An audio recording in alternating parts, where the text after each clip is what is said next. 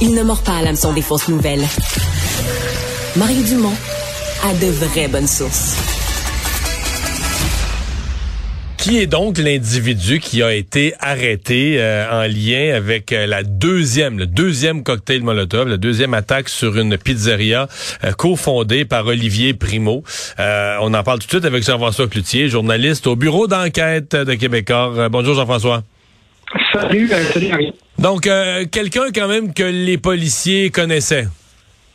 Exactement. Donc, Jean-Richard Émile, qu'on appelle alias le Tidois, en fait, qui est un membre euh, des gangs de rue de Montréal, euh, notamment d'un gang, en fait, un gang là, qui s'appelle le gang Zone 43, là, qui serait un gang euh, particulièrement violent, là, donc qui a été qui a été arrêté là, pour justement cette histoire de cocktail Molotov. Il a été pris sur le fait par des policiers en civil, là, en fait, là. C'est ça. Il a été pris sur le fait, donc arrêté. Est-ce qu'il est relié également à ce qui est arrivé au condo là d'Olivier Primo un peu plus tôt là quelques jours plus tôt, là, ça, reste à voir. Parce que là, on a comme trois événements en quatre jours essentiellement. Des coups de feu sur le condo d'Olivier Primo, puis deux fois des cocktails Molotov sur la pizzeria Sainte-Thérèse.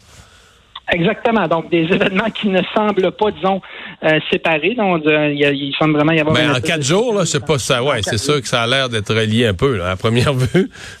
C'est ça, exactement. Euh, mais là, il y a quand même énormément de, de, questions entourant ça quand même. Là. On ne sait pas non plus pourquoi vraiment on en voudrait à Olivier Primo. Là. Puis j'ai fait des, des, un petit peu des recherches. Là, puis je voyais qu'il y avait quand même eu euh, plusieurs événements d'Olivier Primo, des problèmes à se faire payer. Euh, on avait eu le cas, à un moment donné, que les Hells Angels avaient été vus au Beach Club, tout ça. Tu sais, des, des éléments un petit peu qui, qui font des articles, mais qu'est-ce qui explique là vraiment qu'on qu'on veuille aujourd'hui s'en prendre à lui?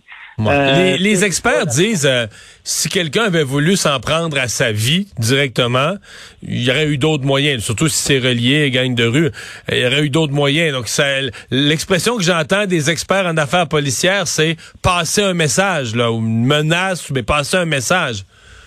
C'est la même chose que j'entends de mon côté. Euh, c'est qu'on veut vraisemblablement lui faire un avertissement, de pas nécessairement de, euh, s'en prendre à sa vie, mais vraiment l'avertir de manière très sérieuse. Est-ce que c'est un créancier? Est-ce que c'est un partenaire d'affaires qui qui est pas content? Est-ce que c'est ou un concurrent qui veut pas le voir sur son terrain? Un concurrent aussi, euh, un autre restaurateur. honnêtement, là, je spécule complètement, mais je ne le sais pas. Euh, mais c'est vraiment, effectivement, ça donne vraiment l'impression qu'on veut lui faire passer un message. Puis, est-ce que les gangs de rue, dans le fond, sont des exécutants dans ça? Bon, ben c'est ça. Là, celui qu'on a arrêté, c'est pas nécessairement lui qui a pris la décision. Faudrait faire ça. Lui, ça se peut qu'il y a eu une petite pile d'argent, puis il va c'est une job là c'est tout à fait possible que ça soit ça. C'est tout à fait possible que lui soit un exécutant, un contractant, là, on peut dire. Et un contractant qui pourrait être pas trop, euh, pas trop placoteux avec les policiers, pas trop jasant. Ben, effectivement, effectivement, euh, c'est pas euh, des gens qui ont l'habitude de collaborer avec la, police, donc puis peut-être que lui-même ne le sait même pas non plus. Hein, tu sais, des fois, des gens font des exécutent des choses, mais sont pas au courant des motifs derrière ça. Donc, est-ce que ça l'enquête de la police va donner quelque chose là-dessus. Euh, j'ai bien hâte de voir. Je pense qu'éventuellement, on va, on va en savoir plus, parce qu'on finit toujours un peu par avoir plus de détails sur tout ça. Euh, mais pour l'instant, là, on est encore euh, vraiment, vraiment un petit peu dans le, dans, le flou. Là. Mais de toute façon, une des choses que nous, on ne sait pas, probablement que les policiers ont passé du temps avec Olivier Primo à faire le tour, eux, de ces affaires, là, de qui, qui pourrait y en vouloir. Lui, Peut-être qu'il n'y a aucune idée, mais tu sais, des fois, euh, les policiers en jasant avec quelqu'un le font parler, puis ils posent des questions précises sur ses relations d'affaires, des ennemis que tu pu te faire. Des fois, ça peut euh, ça peut éclairer les policiers ou minimalement leur donner des, des, pistes, des directions de recherche. Oui, effectivement, effectivement, Olivier Primo.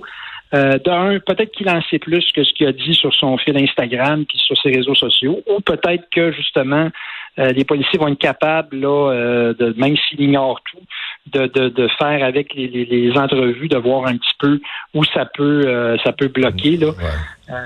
c'est c'est bien, bien intriguant. Là. Puis je te dirais que même pour les journalistes, on, on se, on se questionne beaucoup. Euh, non, mais c'est sûr que c'est plein de c'est plein de mystères pour un personnage quand même qui est sur la place publique. merci Jean-François. Ça m'a fait À bientôt, au revoir. Merci.